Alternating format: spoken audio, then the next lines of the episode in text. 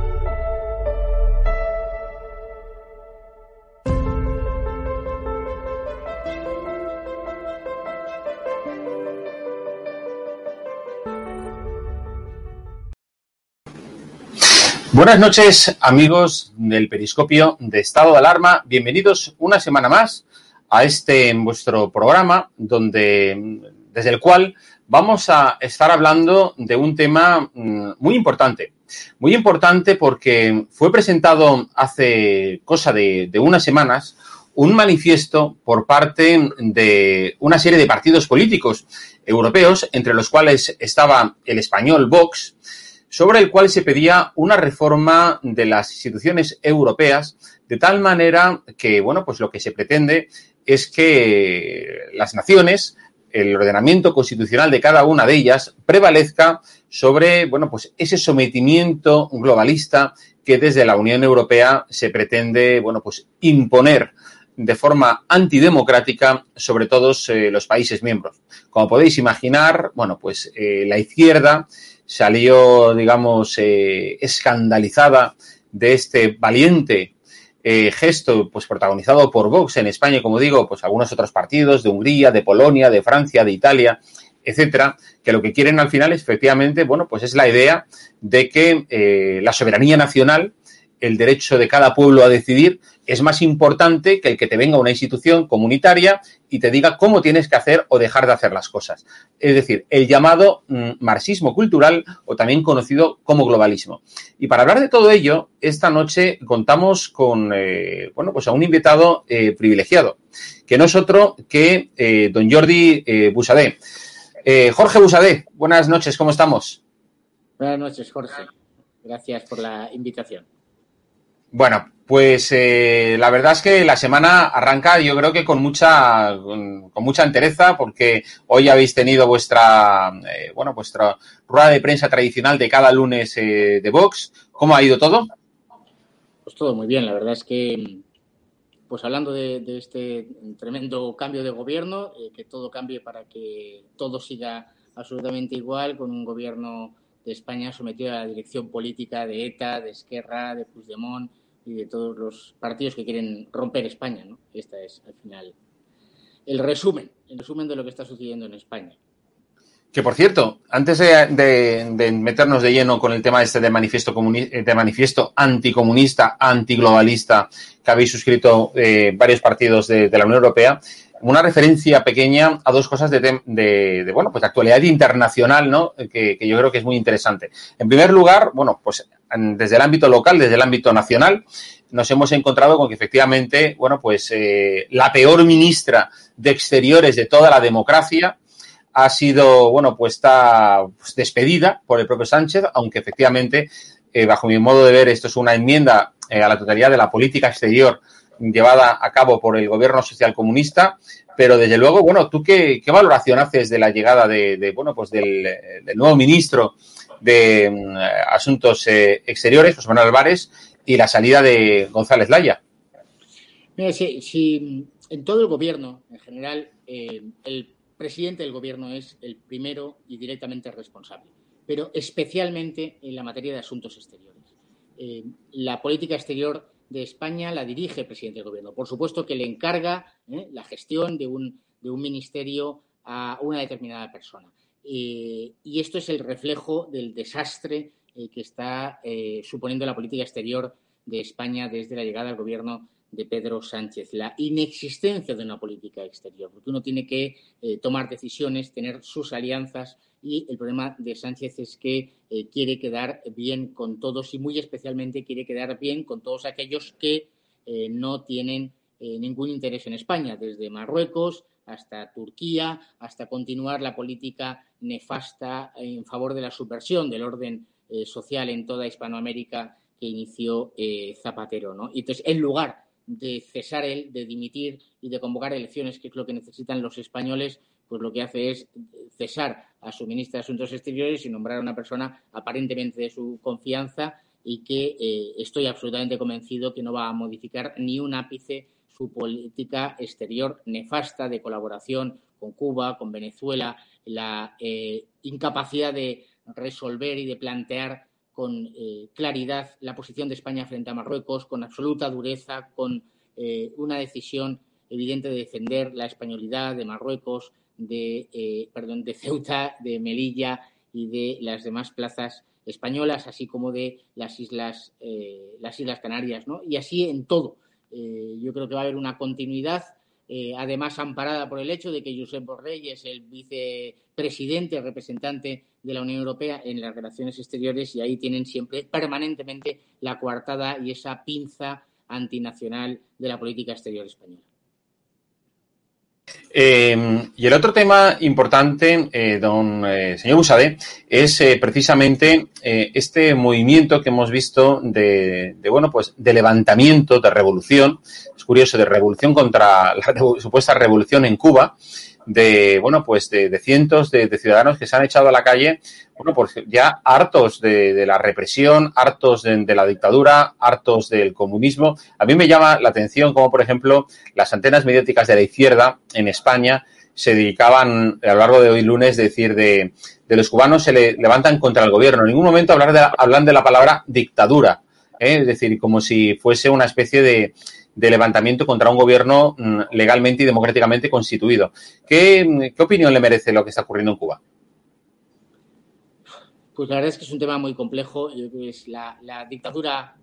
eh, de más eh, tiempo eh, actualmente en, el mundo, un régimen de terror, un, régimen de sometimiento. Hay ya creo que hay más cubanos fuera de Cuba que dentro de Cuba. Hemos oído, visto vídeos con el grito de libertad, libertad, pero yo creo que es que directamente están pidiendo pan, están pidiendo, porque es un pueblo que está pasando hambre, es un pueblo que además, como consecuencia de la propagación del coronavirus de Wuhan, pues está muriendo directamente en las calles o en los domicilios, una incapacidad absoluta por parte del sistema sanitario cubano de salvar las vidas de los, de los cubanos. ¿no? La, represión política, la represión de las libertades dura desde hace 60 años, pero ahora es un paso más, porque es que cuando te estás muriendo de hambre ya ni siquiera la propaganda del régimen te puede impedir salir, salir a la calle. Nosotros lo que tenemos que hacer es estar con esos eh, cubanos, estar con la disidencia cubana, la de dentro y la de fuera, muy especialmente con todos esos cubanos que viven ahora mismo en España y que han tenido que huir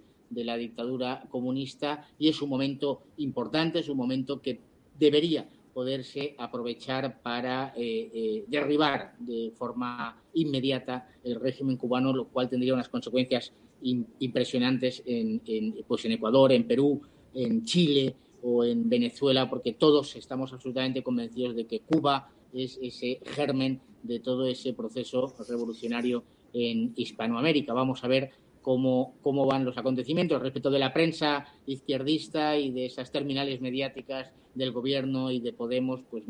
pues nuestro desprecio más absoluto. Estos son los mismos que hace una semana lanzaban su infame campaña contra Vox a propósito del asesinato de este chico Samuel en Galicia y que luego no han dicho nada cuando se ha descubierto por supuesto, la verdad y es que Vox no tiene ni una sola responsabilidad, al contrario, Vox es el único partido que exige el incremento de las penas para quienes cometan delitos de esa gravedad y de esa inhumanidad como es patear a un joven en la calle. Bueno, vamos a entrar en materia con el principal asunto que nos depara hoy el programa, que es ese manifiesto al que Vox se, se sumó eh, pues a finales de a finales de, pasado mes de junio, principios de julio, en el cual, bueno, pues eh, una serie de partidos con, presencia en la Eurocámara piden unas reformas a la Unión Europea para que efectivamente la soberanía nacional esté por encima de, cualquier otra norma comunitaria, ¿no es así? Sí, bueno, eh, una, una mínima rectificación y es que no es que Vox se sume, es que Vox ha participado activamente y especialmente en la persona de Santiago Abascal ha participado en eh, aunar voluntades de partidos, eh, cada uno con nuestra propia forma de pensar, con nuestros programas políticos, con nuestras realidades eh, nacionales, con nuestras ubicaciones ideológicas, pero todos unidos en la defensa de la soberanía nacional y la defensa igualmente de eso que mm, genéricamente se llama el humanismo cristiano, es decir, la concepción de un orden social, de las libertades individuales o del respeto a la familia. Eh, ahí se enmarca los viajes que hizo Santiago Abascal, al que tuve el honor de acompañarle a ver a eh, Víctor Orbán, el presidente, primer ministro de Hungría, también a Morawiecki, primer ministro de Polonia, y hemos conseguido eh, realmente llegar a un documento que es una declaración política de altísimo nivel que pone la realidad de lo que es la Unión Europea ahora mismo en una clara deriva globalista, una clara deriva de ataque a la libertad y a la soberanía de las naciones y también de ataque a las libertades individuales y a las, y a las familias. Y la, la muestra, perdona Jorge, la muestra la hemos tenido esta misma pasada semana. No ha habido que esperar más de diez días para ver que lo que nosotros decimos es verdad. Y es que la semana pasada el Parlamento Europeo hace una declaración política durísima contra Hungría e incluso aprueba una resolución pidiéndole a la Comisión que suspenda el Fondo de Reconstrucción de fondos europeos para Hungría por la aprobación de una ley eh, por el Parlamento húngaro que no tiene más eh, finalidad que proteger a los menores en los colegios y en las guarderías para impedir que haya adoctrinamiento en materia sexual por parte de nadie, por parte de nadie en, las escuelas húngaras. Eh, y es el ejemplo porque, de acuerdo con los tratados de la Unión Europea, la educación es competencia exclusiva y soberana de los Estados miembros. Y, sin embargo, la Comisión y el Parlamento Europeo quieren entrometerse en la política educativa de Hungría. Frente a esto es a lo que rechazamos. Nosotros queremos que Europa se centre en aquello que, debe, que son sus funciones, que son sus competencias, que reformemos los tratados para garantizar la soberanía de los Estados miembros. Eh, desde una perspectiva histórica, la primero Comunidad Económica Europea, luego Unión Europea, fue una historia de éxito mientras se respetó la libertad de las naciones y se avanzaba con la unanimidad. Cuando la regla de la unanimidad es sustituida por la mayoría, primero en Maastricht y posteriormente en el Tratado de Lisboa, la Unión Europea encadena fracaso tras fracaso, crisis tras crisis, porque efectivamente lo que se pretende es que la Comisión y esas oligarquías que hay en Bruselas se impongan a los parlamentos soberanos de los Estados miembros. Frente a eso, pues ahora mismo yo creo que son ya 18 partidos políticos de unos 16 eh, países que han firmado esta declaración política y nuestro compromiso de luchar por reformar la Unión Europea, eh, por conservar aquello que eh, merece ser conservado y reformar y modificar todo aquello que no merece mantenerse como norma en vigor. Sí, además, una de las cosas que yo creo que efectivamente más adolece la propia Unión Europea es una falta de democracia clarísima, ¿no? Es decir, una organización que toma decisiones que nos afectan a todos y muchas de esas personas que toman decisiones ni siquiera han sido, eh, bueno, la, gran, la inmensa mayoría, desde los comisarios, pasando hasta la propia presidenta de la Comisión, de la Comisión Europea, no han sido elegidos democráticamente por los, eh, por los ciudadanos. Además, si usted recordará, porque usted también salió elegido, eh, bueno, pues eh, parlamentario, o sea, europarlamentario en las elecciones de 2019, pues tanto el Partido Popular eh, presentaba a una persona que se suponía que iba a ser su presidente de comisión, que al final, bueno, pues eh, no fue aceptado pues por, porque al final esto, como, como se está comentando, hay unas oligarquías que se sientan alrededor de la mesa a negociar y de decidir de espaldas a la ciudadanía. Y yo creo que efectivamente esto es muy importante que la gente lo sepa, que curiosamente la Unión Europea que sanciona a países que dicen que violan los derechos humanos y el Estado de Derecho, resulta que, bueno, que, que como dice el lecciones tengo, pero para, no, lecciones vendo, pero para mí no tengo. Claro, eh, sí, aquí hay dos, dos, dos temas ha sacado, ¿no? Uno, que efectivamente a esos, eh, esas oligarquías, esas burocracias que dominan la Unión Europea, no solo no les hemos nombrado, sino que es peor, es que ni siquiera les podemos destituir. No hay moción de censura, no hay posibilidad de, revertir la situación y el ejemplo es evidente. Ursula von der Leyen es eh, nombrada presidenta de la Comisión Europea por influencia de Alemania, porque lo impone Merkel y se impone al propio candidato alemán que pretendía el Partido Popular eh, Europeo y eh, pues el día de su investidura eh, se plantea y plantea esa New Green Deal, esa extraordinaria movilización de fondos públicos para cumplir en Europa la Agenda 2030 eh, con la excusa del cambio climático. Ningún partido en Europa, ningún partido en Europa se presentó a las elecciones al Parlamento Europeo proponiendo la creación de esta New Green Deal. Esto es algo que se sacan de la manga en dos meses esas burocracias de Bruselas, porque efectivamente la tenían perfectamente guardado, era la ejecución de la Agenda 2030 en el ámbito de la Unión Europea. Y eso es eh, radicalmente, eso es muy grave porque afecta a la democracia, afecta al control, a la transparencia, al control de los fondos públicos y, por supuesto, a la soberanía de cada uno de los, de los Estados miembros. Esto, esto no lo podemos admitir, esto hay que reformarlo, hay que impedir que la Comisión tenga eh, tanto, tanto poder, ¿no? Y, y luego el, el, tema de los derechos humanos también es, eh, es muy sangrante porque efectivamente el Parlamento Europeo y la Comisión piden sanciones para Hungría, pero repito, una ley que se limita a a impedir que haya adoctrinamiento en materia sexual en las aulas y, por otra parte, a elevar las penas de los delitos de, de pederastia.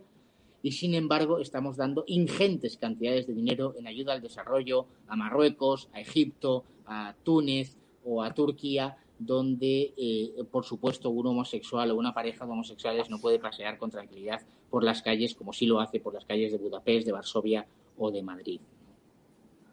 Sí, sí. ¿Usted cree en la frase famosa esa acuñada por Ortega y Gasset hace ya 100 años de España es el problema y Europa la solución? ¿Usted la comparte o no?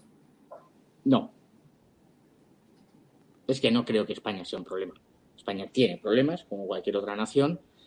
y, y la solución de nuestros problemas la, la, la tenemos y la tenemos que encontrar los españoles. Los españoles somos los que vamos a defender nuestra unidad, los españoles somos los que vamos a darnos un régimen jurídico de, garantía de libertades adecuado, los que vamos a crear las condiciones para generar prosperidad, los que vamos a proteger nuestro medio natural, los que vamos a luchar por la reforestación, por, por, por convertir y crear sumideros de CO2 naturales, por mejorar el estado de nuestros ríos, por ayudar a nuestro sector agrario y ganadero. No podemos esperar que otras naciones hagan el trabajo que nosotros tenemos que hacer. Por supuesto que la Unión Europea, por supuesto que la Unión Europea, eh, bien entendida como debería serlo, hay ámbitos de la actividad política o de la actividad comercial donde eh, la presencia de varios estados tiene un valor añadido. Hay cosas que, si vamos todos juntos, eh, podemos hacer con mayor eficacia. Y ese es el sentido de la creación de la Comunidad Económica Europea, no que el gobierno de Bruselas sustituya a los gobiernos eh, nacionales. Por supuesto, repito que España no es un problema, España tiene problemas y la solución la debemos encontrar los españoles en España. Mm, sí, además el, globalismo contra el que ustedes eh, y, bueno y sus compañeros de otros partidos, de otros eh, Estados miembros, ese globalismo al que se enfrentan, hay que mm, eh, dejarlo bien claro que es una, especie de, nombre, ¿no? Con el que acuñar el marxismo cultural, ¿verdad? Sí, es el globalismo, bueno, es un concepto ya político absolutamente indeterminado, donde está todo todo lo que es esa lucha cultural ese enfrentamiento entre las naciones. Eh, antes eh, el marxismo clásico era de empresarios contra trabajadores y ahora es el de padres contra hijos, el de mm, hombres contra mujeres, el de heterosexuales contra homosexuales. Ahora entran los transexuales que además entran en conflicto con todos ellos conjuntamente considerados. Eh, la lucha de los nacionales contra los extranjeros, la lucha de los extranjeros legales contra los extranjeros ilegales es el conflicto permanente, pero no solo es eh, marxismo cultural, sino es el crear un modelo de sociedad, el crear un modelo de sociedad y un modelo de hombre que eh, eh, absolutamente inerme, incapaz de responder a sus retos vitales como persona, como familia y como nación y que se dedique exclusivamente a consumir mucha basura en redes sociales, mucho producto,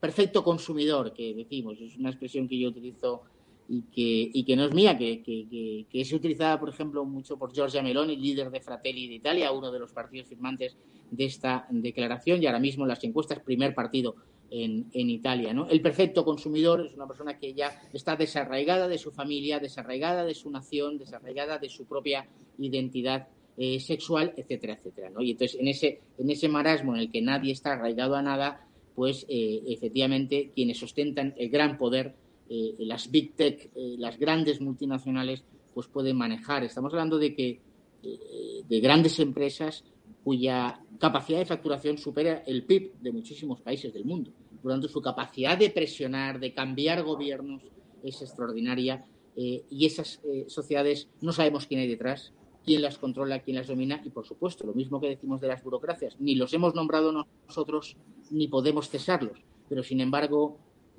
cometen censura en redes sociales, dicen lo que es correcto, lo que no es correcto, controlan las editoriales de los grandes medios, etcétera, etcétera. Ese manifiesto eh, que, Vox ha promovido junto con otros eh, colegas europeos persigue, por ejemplo, también una mayor democratización de las instituciones europeas.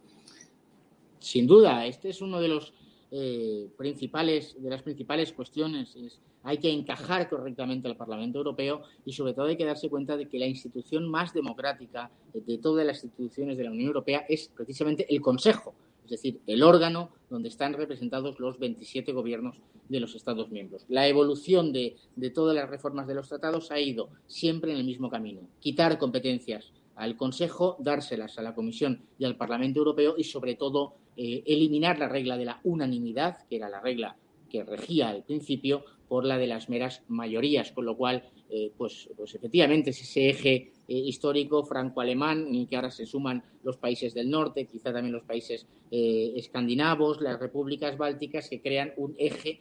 sobre el que Alemania ejerce una influencia extraordinaria e imponen sus mayorías, dejando de lado pues las necesidades, por ejemplo, del eje mediterráneo, ¿no? La lucha contra la inmigración ilegal es otro de los elementos fundamentales de esa declaración, porque en eh, la defensa de nuestras fronteras y la lucha contra esa inmigración ilegal está la propia pervivencia de Europa como civilización, de Europa como cultura reconocible con nuestras eh, tradiciones, nuestros modos de vida, nuestras costumbres, nuestra forma de hacer política o de hacer economía.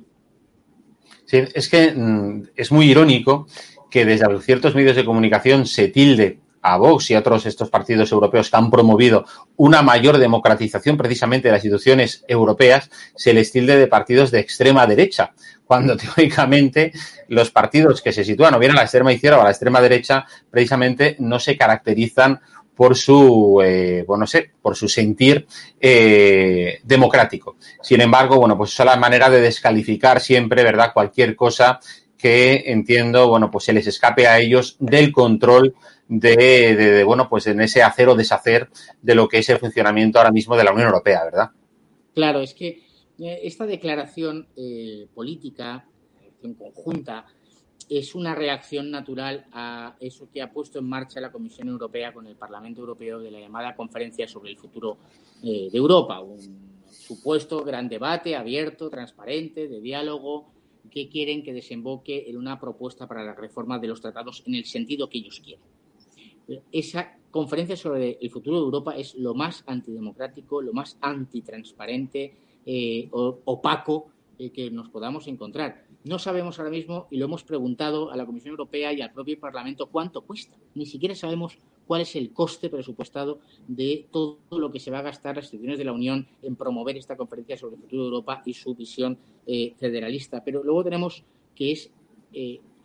vamos, antidemocrática. El ejemplo lo hemos tenido en dos instituciones. Una, Parlamento Nacional. Como saben sus oyentes y telespectadores, eh, Vox, a pesar de ser la tercera fuerza política en el Congreso de los Diputados y de que el Parlamento Nacional tenía que enviar cuatro representantes a la Conferencia sobre el Futuro de Europa, quedó aislado, cordón sanitario y la tercera fuerza política de España no está representada en ese debate. Pero lo hemos vivido también en el propio Parlamento Europeo, donde eh, la delegación de Vox en Europa solicitó que yo fuese el representante de uno de los representantes del grupo de conservadores y reformistas europeos en ese debate sobre el futuro de Europa y la administración del Parlamento denegó que yo pudiera ser representante porque había que cumplir la cuota de género obligando a que los eh, diputados, en ese caso fuese una mujer, gracias a Dios, pues es Margarita de la Pisa, una compañera nuestra, la que participa o ha participado en alguno de estos debates de la conferencia sobre el futuro de Europa, pero, pero es que su ideología y sus prejuicios se imponen sobre eh, el sentido común, se imponen sobre la democracia y sobre los más elementales eh, principios de respeto, de respeto a la voluntad de los votantes. Sí, además que eh, precisamente lo que mm, ustedes persiguen, sin ir más lejos, es lo mismo que ha defendido, por ejemplo, Donald Trump en Estados Unidos, es lo mismo que defiende Boris Johnson para su país. Claro, por la misma regla de tres, uno tendría que decir, bueno, pues si es extrema derecha perseguir el respeto a la soberanía nacional de sus propios eh, países por encima de normas comunitarias, pues habría que decir que, no sé, que, Boris Johnson es eh, medio fascista y que todos los ingleses que lo votan lo son, ¿no? Lo cual es completamente, en fin, para una persona medianamente inteligente sabe que eso es absolutamente falso. Claro, pero eh, esto que atenta contra el sentido común y cualquiera persona lo puede pensar, es evidente que si esto lo, lo pones en toda tu maquinaria propagandística, los medios de comunicación pública, los medios de comunicación privada pagados con publicidad institucional, entonces esa mentira repetida mil veces eh, puede llegar a ser verdad. Yo ayer tuiteaba una noticia, me llegó en el reporte, el informe semanal de la Comisión Europea, que la Comisión Europea, por ejemplo, va a abrir ahora una eh, nueva tanda de subvenciones a medios de comunicación exclusivamente para que se hagan eco de la conferencia sobre el futuro de Europa. Es decir, hay una agenda perfectamente organizada con nuestro dinero. La Comisión Europea va a financiar aquellos medios de comunicación que hagan propaganda de la conferencia sobre el futuro de Europa y de sus objetivos federalistas de mayor poder para Bruselas, etcétera, etcétera. Por tanto, por eso nos colocamos en esa disidencia, en esa lucha y por eso, por esa misma razón, somos conscientes de que Vox solo no puede afrontar este reto, ni solo Fratelli d'Italia en Italia, ni solo el gobierno de Hungría o solo el gobierno de Polonia, sino que todos aquellos que creemos en eh, la persona, en la familia, en eh, las tradiciones y la cultura eh, europea, en nuestra civilización cristiana, en la soberanía de las naciones, que creemos en el proyecto originario de esa comunidad económica europea, tenemos que unirnos para hacer frente al federalismo. Por cierto, en esa ley de reforma de seguridad nacional que quiere sacar adelante eh, Pedro Sánchez, hay una cosa que yo creo que podría, eh, desde los partidos de la oposición, eh, promoverse como se ha hecho en otros países, y es la restricción de las subvenciones foráneas a ciertas entidades llamadas ONGs o fundaciones que al final lo que sirven son como instrumentos de subversión y de, bueno y de, y de violar la soberanía nacional española. Lo estoy, estoy pensando en casos, por ejemplo, como el de bueno el llamado Procés en el año 2017 o que usted conoce bien por ser de, aquellas tierras y bueno y que hemos visto también pues en Ceuta y en, y en otros lugares. De hecho, hay países, el propio Estados Unidos el propio Reino Unido, la propia Rusia, que limitan efectivamente las donaciones eh, foráneas a las ONGs y fundaciones. Eh, desde Vox, en este sentido, ¿cómo se piensa? Pues mire, yo le voy a poner un ejemplo y es que eso lo intentó eh, Orbán en Hungría con una ley que ni siquiera limitaba, simplemente obligaba a las ONGs y a las fundaciones a comunicar la identidad de los eh, donantes extranjeros y a poner en su web la publicidad de decir esta fundación se financia con dinero procedente de tal país, China o de, o de Cuba o de Venezuela. Sin embargo, el Tribunal de Justicia de la Unión Europea, otra de las instituciones de la Unión Europea que nosotros criticamos y está en auténtica crisis, decidió dictar una sentencia diciendo que eso era contrario a la protección de datos de carácter personal. Sin embargo, ¿eh? La agencia tributaria, cualquier español sabe que la agencia tributaria llega incluso a publicar las listas de morosos. Y sin embargo, eso para la Unión Europea no afecta a la protección de datos de carácter personal. Es decir, estamos ante una auténtica subversión del orden. Lo que, lo que tiene lógica, lo que tiene sentido común, se declara ilegal y todo lo que no tiene ningún sentido común, se, eh, perdón, lo que tiene sentido común se, eh, se, permite eh, y se legisla y se regula de forma profusa por parte de la Unión Europea. Con lo cual, ya le digo, por supuesto, nosotros vamos más allá. Nosotros pedimos que no haya subvenciones públicas ni a los sindicatos, ni a los eh, partidos políticos, ni a las organizaciones empresariales y, por supuesto, tenemos bajo sospecha a todas esas organizaciones no gubernamentales y fundaciones que persiguen un exclusivo adoctrinamiento ideológico. Pero repito, que tenemos un antecedente, esa iniciativa parecería muy lógica, pero tenemos ese antecedente del Tribunal de Justicia de la Unión Europea declarando que es contrario al tratado eh, una ley que simplemente obligaba a informar a los húngaros de dónde venía el dinero que llega a las fundaciones. La verdad es que yo tengo buenos amigos también de Fides en, Hungría durante mi etapa en el, en el, Consejo de Europa, en el que estuve trabajando seis años, y desde luego a España, eh, Hungría era uno de los países amigos, Fides era uno de los partidos amigos, pero desde luego lo que era inaudito era ver cómo desde lo, y eso se ha visto recientemente en el Consejo de Europa con la famosa votación esta de la resolución contra la sentencia del Tribunal Supremo eh, por, a todos los golpistas del proceso, en la que, bueno, pues todos los nórdicos, eh, todos los países que suponen que son amigos o aliados nuestros, viene la OTAN o dentro de la Unión Europea, va y resulta que a la primera de cambio, bueno, pues nos, nos la clavan por la espalda. Es decir, eso es algo que yo creo que, aparte de que demostrar una soberana incompetencia en la política exterior española, de no saber, digamos, tratar eh, con eh, los países. Eh, de hecho, el promotor de dicha resolución era un socialista de la misma familia política, por tanto, que el del Partido Socialista de Pedro Sánchez, con lo cual ni Sánchez ni los suyos supieron parar aquello, pero es mm, tremendamente llamativo cómo los nórdicos, una vez más, ese concepto de superioridad moral que siempre tienen respecto a los países mediterráneos, como si ellos fueran inventado la democracia. Es que esa manera con la que miran con, la, con altivez ¿eh? a, los países mediterráneos. Oye, que la democracia se inventó en Grecia, o sea, que no.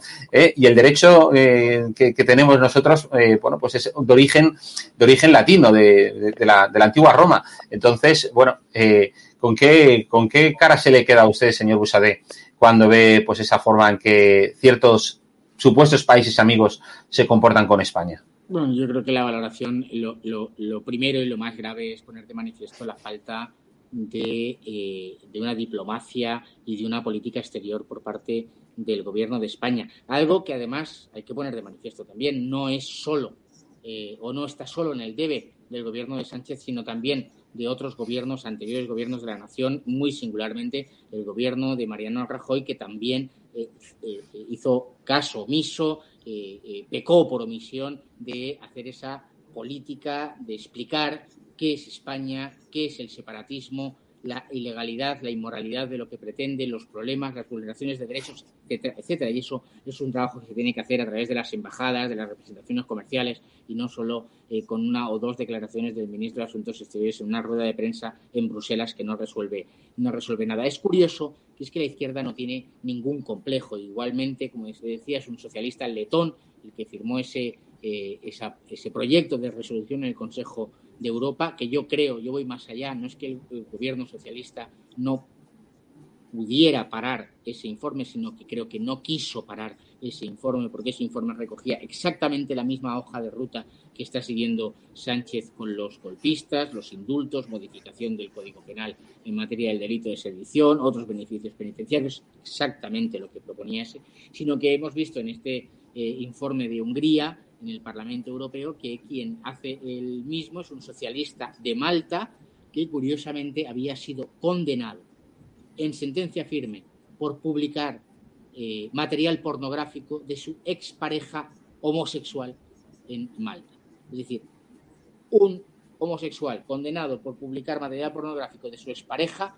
eh, se dedica a meterse con el gobierno de Orbán por supuesta vulneración de los derechos de los homosexuales. Es una auténtica demencia eh, el camino al que, se que ha aprendido las instituciones europeas, pero, pero creo que estamos tiempo eh, de reformarlo. Tenemos un objetivo fundamental, que son las elecciones europeas del año 2024. Es verdad que quedan tres años, pero tres años de trabajo político para conseguir una mayoría suficiente en el Parlamento Europeo que ponga freno a esta locura eh, globalista y que sea el contrapeso de una comisión en manos de las burocracias. Pues eh, muchísimas gracias, señor Busadé, por atendernos una, una vez más aquí eh, a, Estado de Alarma, en este caso al, programa El Periscopio. En una próxima ocasión me gustaría hablar con usted de aquellos europarlamentarios que tanto se llenan la boca de dar lecciones de derechos humanos, Estado de Derecho y demás, y luego, bueno, pues ya hay informes de ello. Eh, es gente que, bueno, pues que, está al servicio y al trabajo, eh, bueno, y a las órdenes de lobbies, ONGs y demás en, en Bruselas. De hecho, hay varios informes al, al respecto y que yo creo que, que, es interesante acercarlo eso a la población española que siempre ve con cierta lejanía y distanciamiento lo que, lo que se cuece en Bruselas y efectivamente hay que ir poco a poco desgranándolo y acercándoselo. Pues muchísimas gracias, Jorge, por la invitación y, y por supuesto acepto gustoso la invitación para cuando llegue ese momento, quizá cuando baje la actividad parlamentaria aquí en Bruselas o a la vuelta del verano. Señor Busade, buenas noches, gracias. Gracias. Bueno, pues eh, yo creo que, que ha quedado bastante claro. Es decir, España, como país soberano, tiene que ser un referente a la hora de plantear y defender sus intereses nacionales, sus intereses estratégicos. Si recordáis la frase aquella de Bill Clinton en, su época electoral que, se pronunciaba y decía aquello de es la economía estúpido, yo creo que habría que decirles a González Laya, que ya ha dejado de ser la de Asuntos Exteriores, igual que a Pedro Sánchez, de que son los intereses nacionales estúpidos los que hay que defender y los que hay que, bueno, pues luchar eh, a muerte por ellos, porque al final, eh, si no, si no lo defiendes tú, no lo va a hacer otro. Y al final eso crea, bueno, pues el escenario idóneo para que tus enemigos, eh, para que tus países eh, rivales, pues traten de imponer, digamos, su voluntad sobre ti. Y recientemente, bueno, pues me podría ir al caso de Marruecos, pero meses atrás podría irnos, podríamos irnos al caso del Reino Unido con Gibraltar y así, etcétera. Y esto es la política exterior a la que nos ha traído Sánchez y nos quiere seguir llevando en los próximos eh, tiempos. Muchísimas gracias por acompañarnos una semana más en el periscopio de estado de alarma. Nos vemos el próximo lunes. Que seáis muy felices, a pesar del gobierno. Buenas noches.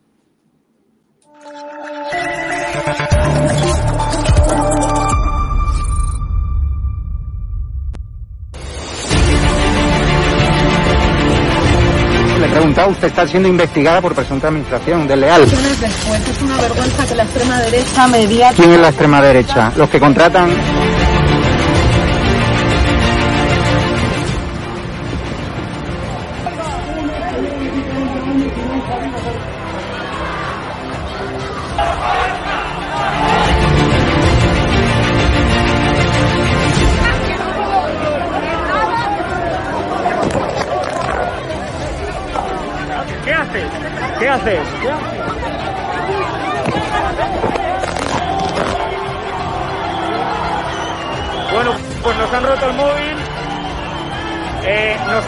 romper el móvil por detrás.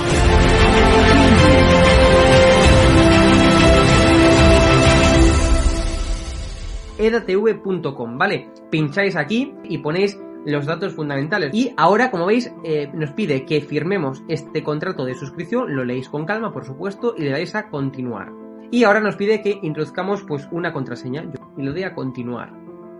Y ahora me pide que confirmemos el correo electrónico. Eh, habréis confirmado vuestro correo electrónico y os pide, ¿vale? Que elijáis una membresía. Está gratis, mensual, semestral, anual, ¿vale? Pues podéis elegir, por ejemplo, si queréis ayudarnos pues con 9,99 euros al mes y con la tarifa eh, plata, pues le dais a aceptar y suscribirse. Pincháis aquí y como veis, ya os dice aquí, os pone todo claro, a Fuck News Consulting, plata, tarifa plata mensual, 9,99 euros, le dais a pagar y os verá ya pues la, el PPV, ¿no? Ponéis vuestra tarjeta bancaria, ponéis la caducidad, el código de seguridad y ya podéis llegar a pagar dándole a este botón automáticamente.